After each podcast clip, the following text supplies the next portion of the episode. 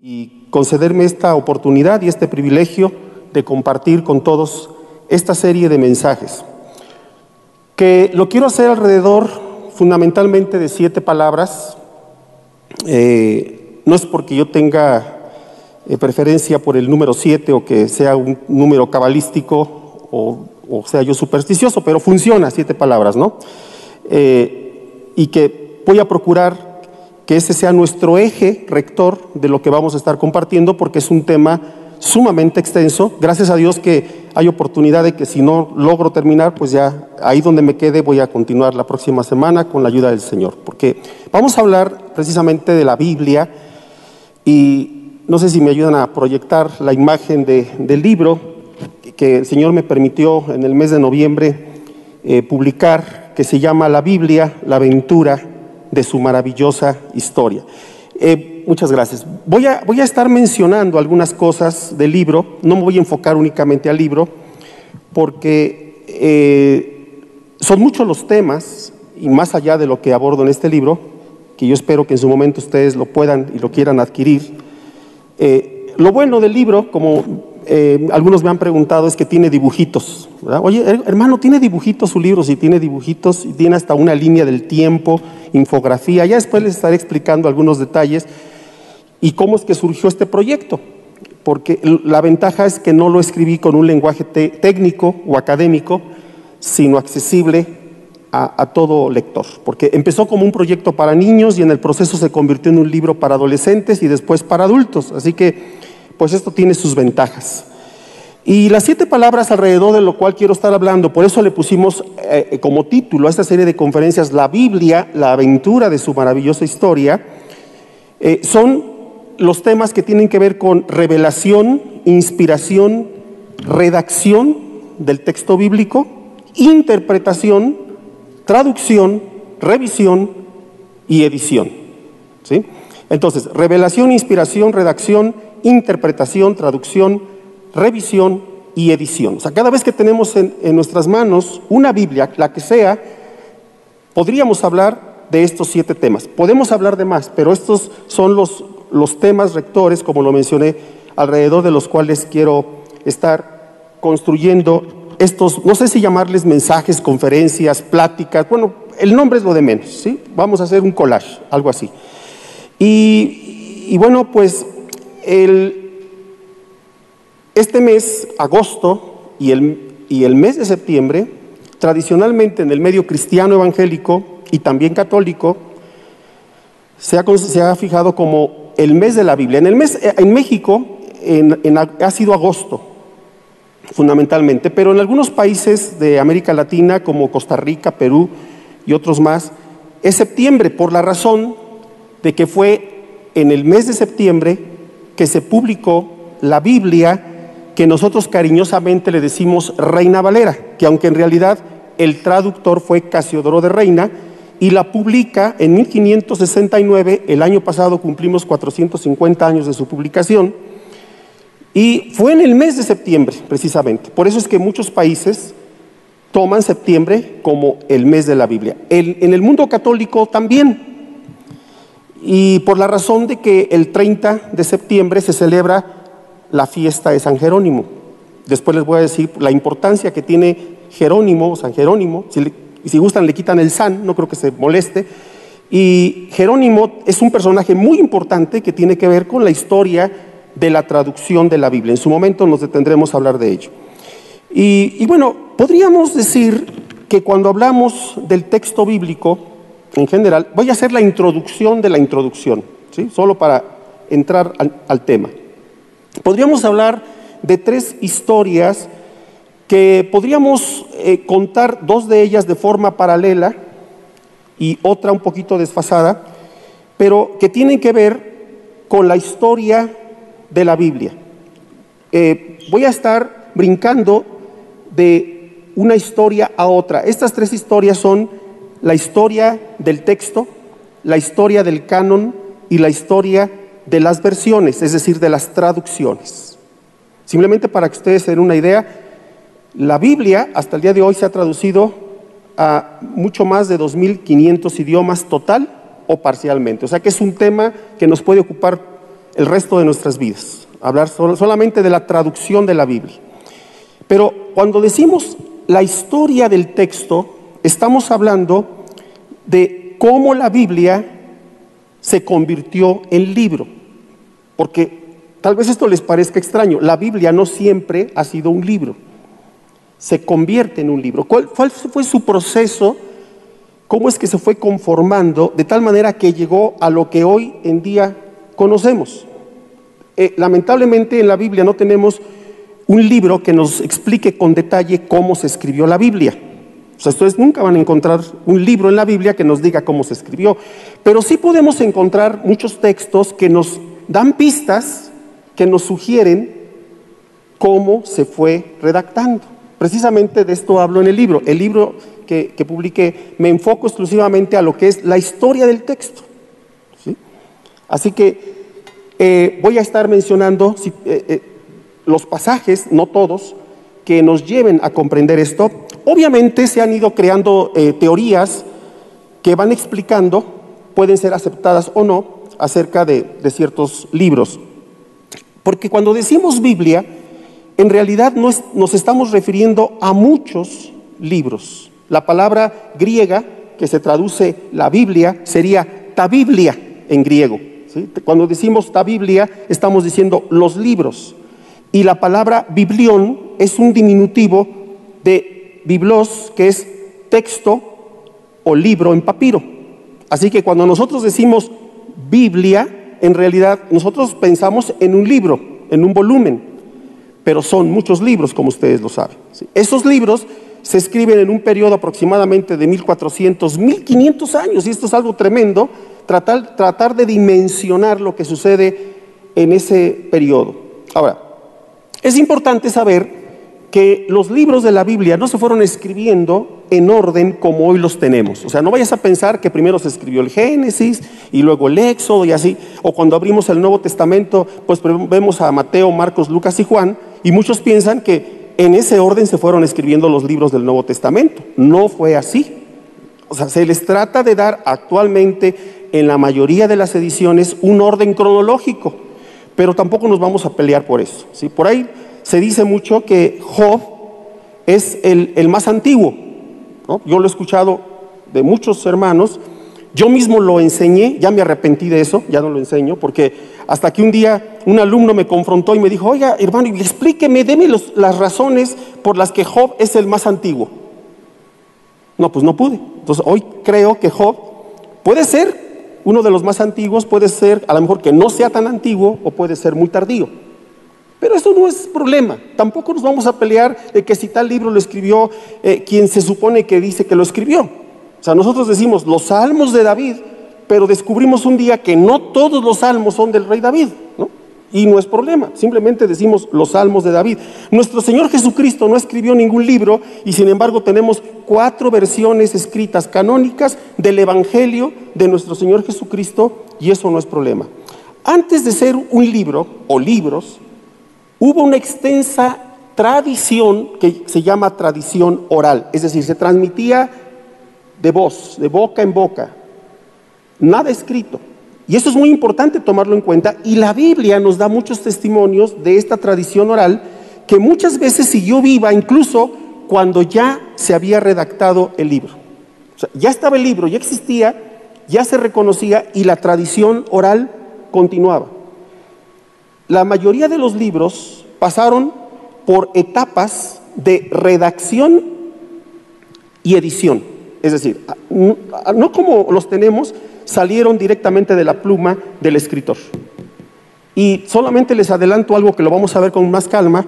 Jeremías, capítulo 36, lo vamos a estudiar, no todo, pero algunos textos, donde podemos comprobar cómo la primera edición que se hizo de Jeremías se perdió, porque la, se quemó, el rey la quemó. Y entonces Jeremías en vida hizo la segunda edición y se añadieron cosas que no estaban en la primera. Bueno, así pasa con la mayor parte de los libros de la Biblia. Pasan por una etapa de redacción y edición. Ahora, no existen manuscritos originales. Los manuscritos originales de la Biblia no existen. Y qué bueno. Porque imagínense si existieran los manuscritos originales, estarían llenos de veladoras y ya los hubiéramos quemado de tantas veladoras, ¿no? Porque pensaríamos que son sagrados y todo el mundo los estaría tocando y besando.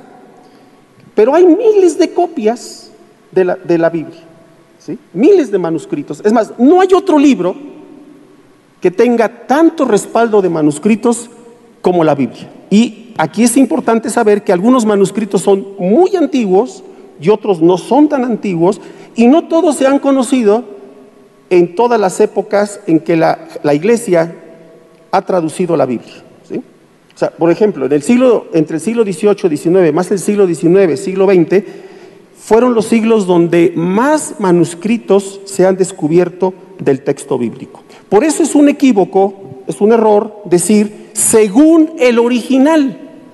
Porque si yo digo según el original y alguien me dice, a ver, dígame qué original. Ay, pues no, pues ya no hay originales. Una cosa es decir según el original y otra cosa es decir de acuerdo a la lengua original en la que se escribió el texto. ¿sí?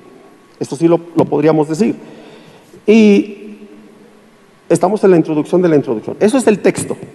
El canon es la historia del reconocimiento de su inspiración.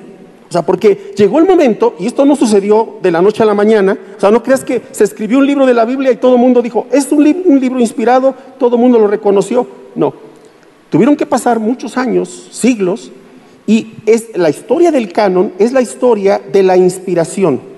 Es decir, cómo los libros de la Biblia se volvieron normativos, fundamento de la fe de Israel y luego de la iglesia, en lo que corresponde al Antiguo Testamento. Digamos que cada libro tiene su propio recorrido, cada libro tiene su historia.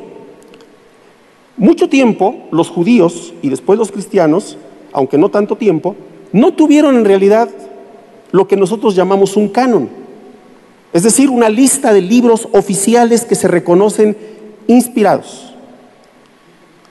Eh, en el caso del cristianismo, fue hasta el siglo III, siglo IV que se empieza a hablar de libros canónicos.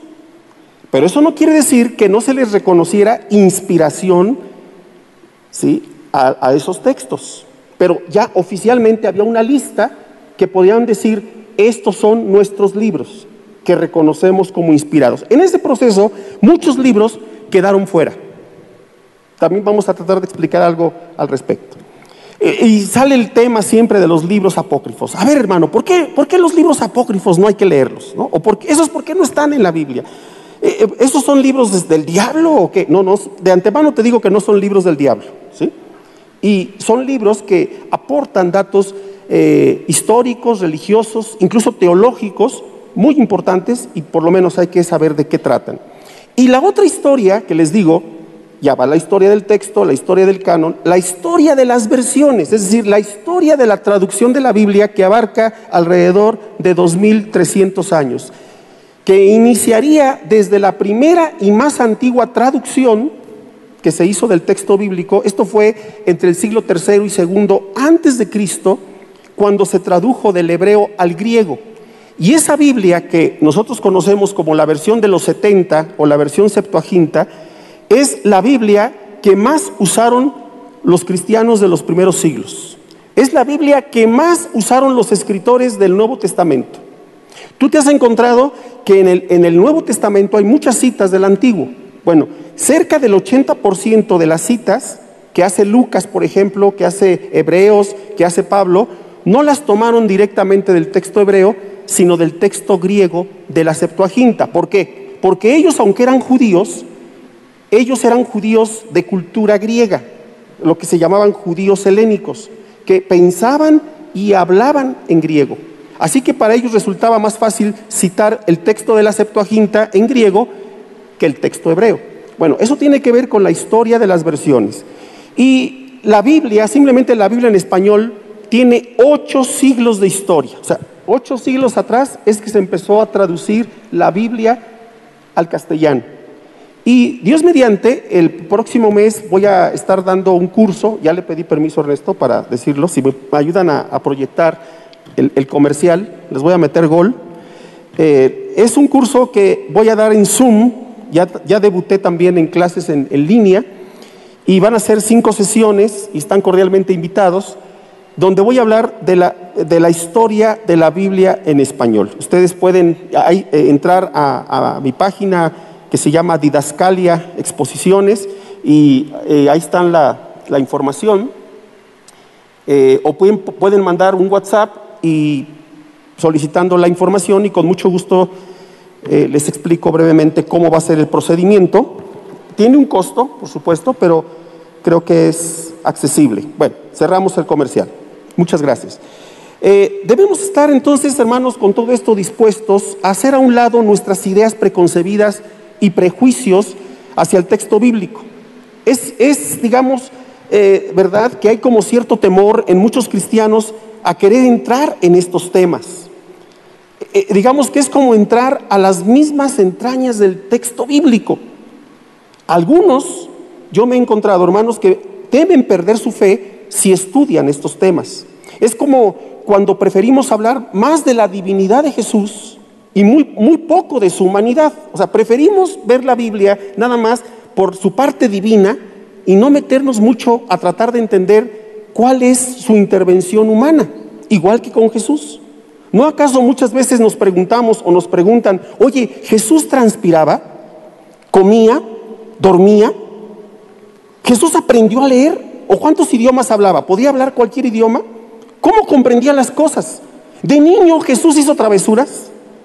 O sea, porque nos, nos preguntamos por la parte humana. Bueno, déjame decirte que yo he encontrado en la Biblia muchas cosas de Jesús humanas que me agradan mucho, porque, por ejemplo, él tenía un excelente sentido del humor. Y basta que leamos los evangelios y cómo respondía. Y también se metía a la cocina. También Jesús se metía a la, y te lo dejo de tarea. O sea que el Señor, claro, eh, asumió la humanidad. Digamos que la Biblia eh, tiene esa parte humana que es por la que vamos también a entrar sin, sin ningún temor, atendiendo a lo que el texto bíblico nos dice. Bueno, hay gente escéptica, y seguramente algunos que me están escuchando en las redes sociales o en Facebook YouTube, hay gente escéptica que tratando de encontrar un sesgo para justificar su rechazo a la Biblia, dicen, así con cierto aire de intelectualidad, pero ¿qué no se supone que la Biblia la escribieron los hombres? Yo no sé cuántos se han enfrentado a esa pregunta. Y me encanta que me hagan la pregunta, porque yo les digo, ¿acaso me creerías si te dijera que Dios la escribió de puño y letra? O sea, ¿me creerías si yo te dijera que salió un brazo así del cielo y escribió la Biblia? Pues claro que no. Yo no sé por qué a veces la gente piensa que somos muy ingenuos o que podríamos pensar eso. Claro que la escribieron hombres. De eso no tenemos ninguna duda. Y hay un texto que para mí es fundamental y del cual vamos a partir. Ahora sí entramos al tema. ¿No tienen uno que se vaya más lento en el tiempo? todos son iguales? Ok. Eh, Hebreos. Vamos al libro de Hebreos, por favor, capítulo 1. Y voy a leer una versión, porque voy a estar citando varias versiones, la versión que se conoce como Dios habla hoy. Y Hebreos 1, 1 y 2. Dice así, así que si les resulta un tanto extraño es porque estoy leyendo esa versión. En tiempos antiguos Dios habló a nuestros antepasados, muchas veces y de muchas maneras por medio de los profetas. Ahora en estos últimos tiempos nos ha hablado por su Hijo mediante el cual creó los mundos y al cual ha hecho heredero de todas las cosas. Este texto tiene cuatro afirmaciones muy interesantes y muy relevantes. Primero, que afirma que Dios habló y lo dice dos veces. Esto significa, lo podríamos interpretar como decir que Dios se reveló a sí mismo, es decir, Dios se dio a conocer en un acto amoroso, libre y soberano, porque Dios siempre está presente y no está callado. Aunque a veces Dios guarda silencio, Dios no es un Dios mudo o eternamente silencioso. Es más, su naturaleza es darse a conocer, revelarse, comunicarse. Así que Dios, cuando nos creó, desde que nos creó, empezó a hablar. Dice además que muchas veces y de muchas maneras. Esto significa que Dios, para darse a conocer, no ha estado limitado al tiempo y al espacio. No lo ha hecho una sola vez, lo ha hecho muchas veces. Lo ha estado haciendo a través de distintos momentos, situaciones, circunstancias y medios.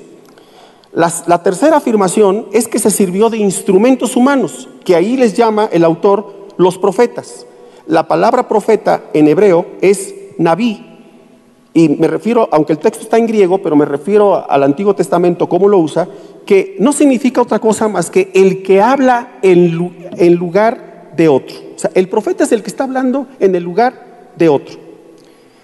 Y la cuarta afirmación es que Jesús es el clímax de este hablar de Dios. Es decir, el fin, la culminación, el momento más alto de ese hablar de Dios. Estas cuatro afirmaciones, tal vez tú te estés preguntando, ¿qué tienen que ver con la Biblia? Bueno, el autor de manera implícita se está refiriendo al testimonio de esa revelación en el Antiguo Testamento, aunque no le llama Antiguo Testamento, y se está refiriendo al Nuevo, porque todo lo que Jesús habló es lo que tenemos en el Nuevo Testamento. O sea, el Nuevo Testamento es la interpretación del Antiguo Testamento a la luz de lo que Jesús habló, de lo que Jesús predicó. Que cuando él escribe, entonces, eh, eh, el autor de Hebreos, está en proceso el Nuevo Testamento. No vayas a pensar que el autor de Hebreos ya tiene conocimiento del Nuevo Testamento. No hay todavía Nuevo Testamento como tal, aunque ya muchos libros existen, pero nadie los reconoce como Nuevo Testamento. Y además que antes de que se escribiera la Biblia, Dios ya se había empezado a revelar. O sea, la Biblia podemos decir que es el testimonio de la historia de la salvación. Es la historia de cómo Dios se ha revelado a los hombres. En, mi libro me empiezo hablar, hablando de Abraham y me gusta mucho eh, empezar a hablar de Abraham, perdón, porque Abraham es un personaje que está más allá de toda categoría religiosa. Fíjate, Abraham es un personaje relevante en las tres religiones monoteístas, el judaísmo, el, cristianismo y el islam. Si estuviera aquí un judío y un musulmán y les dijera, voy a hablar de, Abraham, seguramente me pondrían atención, porque Abraham es todo un personaje en estas tres religiones. Pero resulta que Abraham no fue ni judío, ni cristiano, ni musulmán. Nunca fue a una sinagoga, a una mezquita, a una iglesia, no tuvo pastor, no tuvo Biblia, porque todavía no se escribía la Biblia, y sin embargo es el padre de la fe. Porque, porque Dios se le reveló eso sí diezmó, eso sí no se les vaya a olvidar. Pero, pero él está más allá de toda categoría religiosa. O sea, no necesitó de una Biblia para conocer a Dios. Él respondió con fe y Dios se las arregló, por decirlo así, para darse a conocer. Porque Dios no está preso tampoco en una Biblia. O sea, Dios se revela más allá del, del texto bíblico. Lo que quiero decir es que lo hace a través de personas, lo puede hacer a través de situaciones que llamen nuestra atención, pero quiero enfatizar esto. La Biblia es el testimonio de la revelación de Dios. No podríamos saber nada de Dios si Él no se hubiera dado a conocer. Sabemos de Dios, de nuestra condición humana, del mundo y del fin de todas las cosas gracias a esa revelación. Porque revelación, en palabras muy sencillas, quiere decir quitar el velo, correr el velo para que podamos ver con toda claridad. Entonces Dios quitó el velo de sí mismo para darse a conocer en lo que podemos conocer.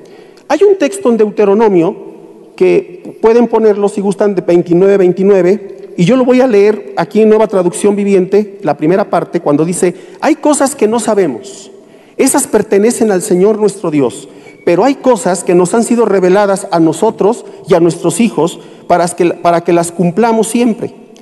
Todos los mandamientos de esta ley la versión que leí aquí es Dios habla hoy. Ahora voy a leer la parte, cómo traduce eh, la Biblia de nuestro pueblo, que es una traducción que hicieron los católicos de Alonso Schukel. Después voy a hablar de esa traducción. Ahí él dice, lo revelado es nuestro. Y la nueva traducción viviente traduce, nosotros y nuestros hijos somos responsables por siempre de todo lo que se nos ha revelado. O sea, Dios ha revelado lo que Él quiere y que sabe que podemos conocer. Pero lo chistoso es que la gente cuando lee la Biblia siempre se va por las cosas que Dios nos reveló. Ay, hermano, ¿qué pasó entre el versículo 1 y el versículo 2 de Génesis? ¿Por qué la tierra estaba desordenada y vacía? Y entonces no faltarán los que andan hablando de la creación preadámica y quién sabe cuántas cosas. Es que como el diablo luchó del cielo, pues vino a la tierra y la destruyó. Pero eso no dice la Biblia. ¿no? Y oiga, ¿qué hizo Jesús de los 12 a los 30 años? ¿no? Pero no les interesa todo lo que sí dice de Jesús. Y déjame decirte que sí lo dice, porque no han leído bien. Pero curiosamente siempre nos vamos sobre el misterio, sobre lo que Dios no nos reveló. Ay, hermano, y dígame, la verdad, ¿hay extraterrestres o no? ¿Qué dice la Biblia? Bueno, preocúpate por los que estamos en la tierra. Pues ya si los extraterrestres van a ser evangelizados o no, pues ya Dios sabrá. Dicha revelación ha sido constante y progresiva a través de la historia. Muchas veces y de muchas maneras Dios se ha valido de todos los medios humanos y culturales para darse a conocer.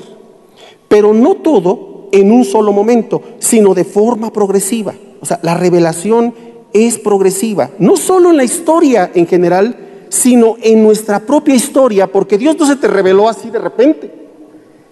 Paulatinamente vamos conociendo de Dios Así Dios lo ha hecho a través de la historia. Esto significa que lo que Abraham supo de Dios no es lo mismo que supo Moisés o David. Porque Dios, por ejemplo, se le reveló a Abraham con el nombre del Shaddai. Pero Abraham nunca lo conoció como Jehová o Yahvé. ¿De acuerdo? Entonces, sin, sin embargo, Moisés sí lo conoció con un nombre con el que no lo conoció Abraham. Y a veces leemos pasajes de la Biblia y queremos que actúen como si ellos fueran cristianos o como si tuvieran toda la Biblia. A ver, hermano, ¿por qué no se emborrachó y hasta se encueró y andaba allí en su tienda? Perdón que lo diga así. ¿Usted no era cristiano? Pues no, no era cristiano. No tenía Biblia. Apenas lo que, lo que entendió de Dios respondió con eso, pero nosotros queremos que todos los personajes sean cristianos como de mundo de fe. ¿No? Sí, sí, los medimos así. No, no, hay que entender que no todos participaron de la misma revelación en su momento.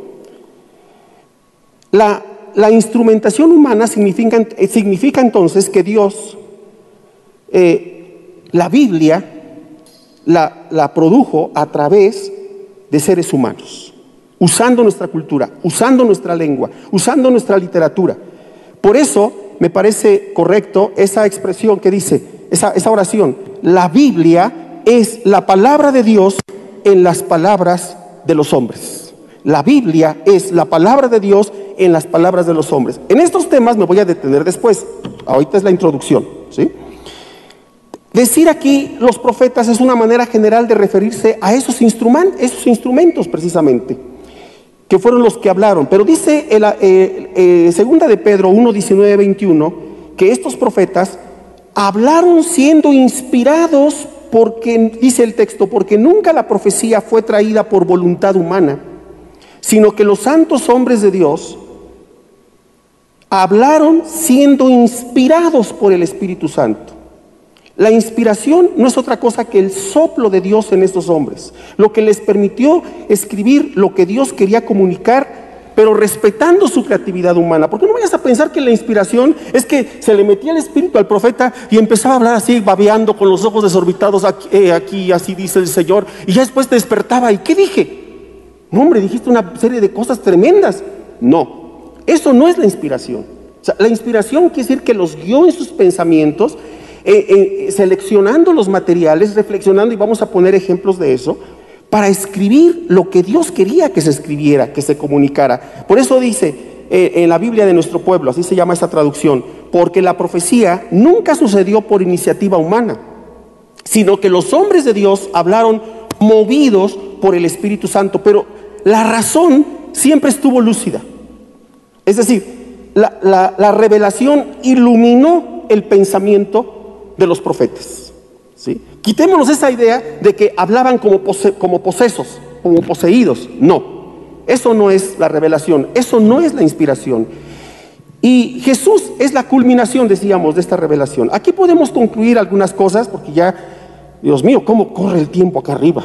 Es una situación extraordinaria, ¿verdad? No es igual estar allá abajo que estar acá arriba. Bueno, lo que antecede a todo es la revelación. De ahí parte todo lo cual hace posible la inspiración que se concreta finalmente en la redacción de un texto. Es decir, revelación, luego la inspiración que hace posible la redacción de un texto, el cual con todo y que es realizado por hombres, nace como resultado de la revelación y la inspiración divina.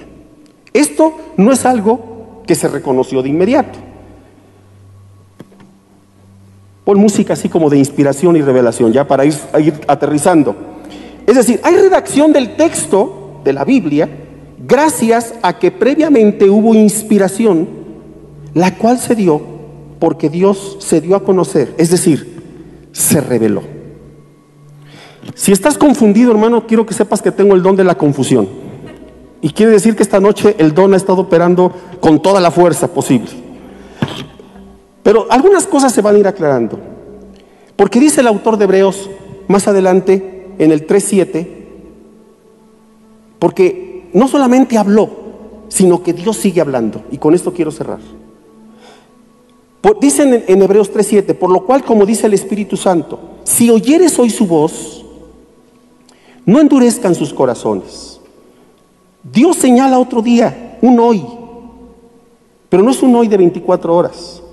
Es un hoy que es un tiempo, es un paréntesis en, la, historia, pronunciando mucho después, mucho tiempo después, por medio de David, el texto antes citado, que dice, si hoy escucha su voz, no endurezcan el corazón.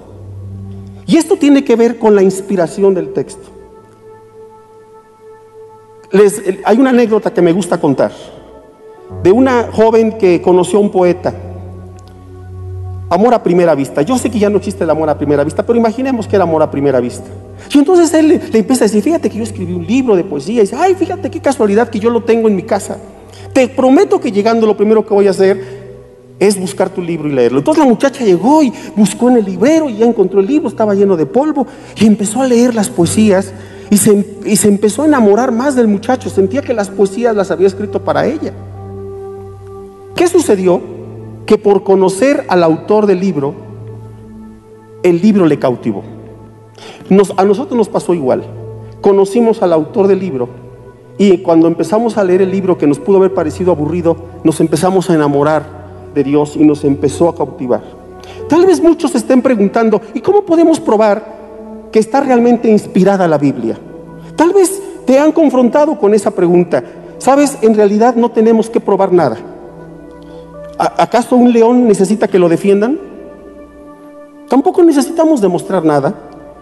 Pero miren, quiero terminar con esto. No podría negar el valor que tienen las obras que ha creado el espíritu humano y que han estado presentes por siglos. Los clásicos de la literatura y las obras filosóficas. Puedes leer la Iliada, la Odisea de Homero, el Quijote de la Mancha de Cervantes, el Paraíso Perdido de John Milton, los diálogos de Platón y Aristóteles, el Principito, obras de gran inspiración y contenido intelectual, literario y filosófico. Muchas de ellas incluso se han inspirado en la Biblia y la citan directamente o indirectamente. Pero ninguna de esas obras tiene el poder de cambiarte de infundir fe a tu vida, de darte seguridad del perdón y la reconciliación eterna. Ninguno de esos libros te confronta con tu vida espiritual como lo hace la Biblia. Que yo sepa, la Iliada no le da consuelo y esperanza a quien está agonizando en la cama de un hospital. O tú has llegado alguna vez con un enfermo y dices, te dejo la Iliada para que te mueras a gusto. O que el Quijote haya cambiado la vida de millones de hombres y mujeres que el principito haya quebrantado corazones que se postren humillados delante de Dios para ser salvados de tanta miseria humana. Seguramente muchos de estos autores, autores ustedes los han leído, los han estudiado. No podría dudar que Shakespeare, Neruda, Borges, Unamuno pudieron sacudir tu conciencia como lo hicieron con la mía e incluso arrancarte alguna lágrima. Pero también estoy seguro que ellos no han provocado lágrimas de arrepentimiento para que te vuelvas a Dios, ellos y cualquier otro literato, intelectual o filósofo jamás han creado una legión de santos, de mártires, de misioneros que han dejado todo, familia, trabajos y tierra para ir lejos a proclamar el mensaje del Evangelio. Podrán decir cosas profundas, ciertas, sublimes, inspiradoras, pero lo que muchos ignoran es que estos escritores que admiramos y leemos bebieron del manantial bíblico, citaron sus textos, usaron sus metáforas y parábolas, tomaron ideas, escenarios y palabras.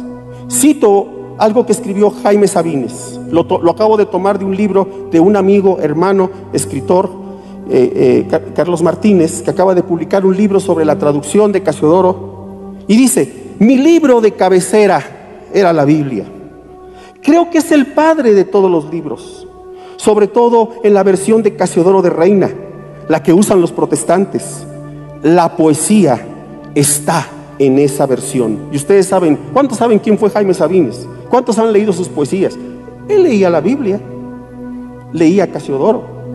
Pero de ninguno podremos decir, como el autor de Hebreos, si oyes hoy su voz, no endurezcas tu corazón, porque solo la Biblia tiene el poder de confrontarnos y cambiarnos por el poder del Espíritu Santo, como lo hizo con mi vida, como lo hizo con tu vida, y lo puede hacer con millones, y lo puede hacer con muchos que tal vez me están escuchando. Si oyes hoy la voz de Dios, acércate a la Biblia sabiendo que aunque la escribieron hombres, la escribieron hombres inspirados por el Espíritu Santo, y es lo que Dios quiere que tú sepas. Esa es la puerta que te puede llevar a conocerlo. Que como decía Martín Lutero, Martín Lutero decía, soy un hombre cautivo de la palabra de Dios. Y termino con esta poesía que me encanta de León Felipe, poeta español, para demostrarles cómo él se inspiró en la Biblia. En, una poesía que se llama Ganarás la luz. ¿Qué es la Biblia? Dice el poeta, me gusta remojar la palabra divina, amasarla de nuevo, ablandarla con el vaho de mi aliento, humedecer con mi saliva y con mi sangre el polvo seco de los libros sagrados y volver a hacer marchar los versículos quietos y paralíticos con el ritmo de mi corazón. Me gusta desmoronar esas costras que han ido poniendo en los poemas bíblicos la rutina milenaria y la exégesis ortodoxa de los púlpitos para que las esencias divinas y eternas se muevan otra vez con libertad.